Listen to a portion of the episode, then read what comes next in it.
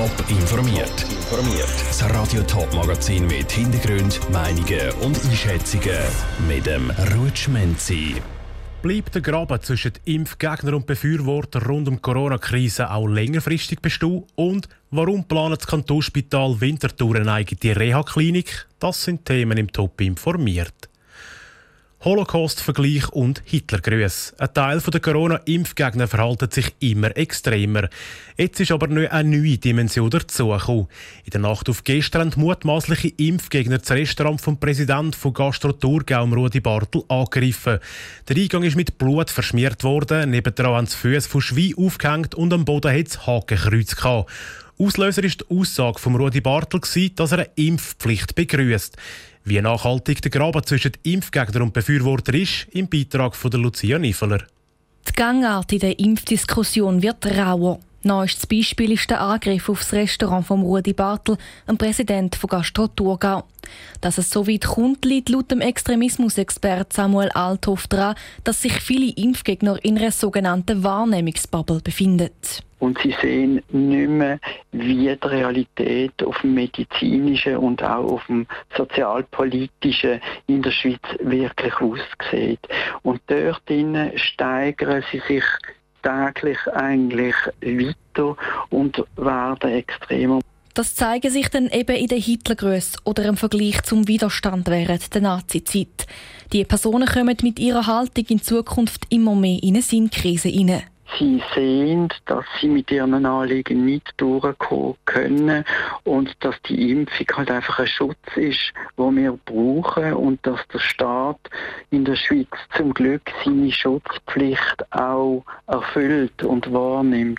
Trotz der verstärkten Sinnkrise und dem grösser werdenden Extremismus, das Problem könnte sich irgendwann von selber lösen, glaubt Samuel Althoff. Ich denke, wenn man sehr weit in Zukunft denkt, dass sich die Problematik impfen oder nicht impfen wahrscheinlich selber erledigen wird, indem die Mehrzahl der Menschen geimpft sind und sich dann die Diskussion abflacht. Aber das ist so, wenn wir Glück haben. Es ist aber auch durchaus möglich, dass es bis dahin noch weiter Schwierigkeiten gibt. Und auch eine weitere Attacke wie aufs Restaurant von Rudi Bartel ist laut dem Experten nicht auszuschliessen. Der Beitrag von der Lucia Nifeler. Ein wichtiger Teil im Zusammenhang mit der Radikalisierung der Impfgegner spielt laut Samuel Althoff auch die Zitat pseudomedialen Kanäle eine wichtige Rolle. Sie verstärken nämlich die Wahrnehmungsbubble, wo sich die radikalen Impfgegner drin bewegen. Wer einen schweren Unfall kann oder irgendeine schwere chronische Krankheit hat, der muss nach dem Spitalaufenthalt vielfach in eine Reha-Klinik. Zum Beispiel zum wieder lernen laufen oder sich einfach gut erholen. Im Gegensatz zum Spital ist so eine Reha-Klinik aber meistens nicht gerade um die vom Wohnort. Genau das will das Kantonsspital Winterthur ändern. Und zwar soll auf ihrem Campus eine Reha-Klinik entstehen. Betrieben werden soll dann die von der Firma Wamet, die unter anderem auch im Thurgau zwei Reha-Kliniken betreibt. Ich habe vor der Sendung mit dem Spitaldirektor vom KSW, Rolf Zehnder, reden und von ihm wissen, was dann das Ziel dieser Reha-Klinik am KSW ist. Ziel ist, dass Patientinnen und Patienten einen nahtlosen Übergang haben, insbesondere vom Akutspital in die Rehabilitation, insbesondere Patientinnen und Patienten, die spezifisch profitieren von dieser Akutspitalnähe.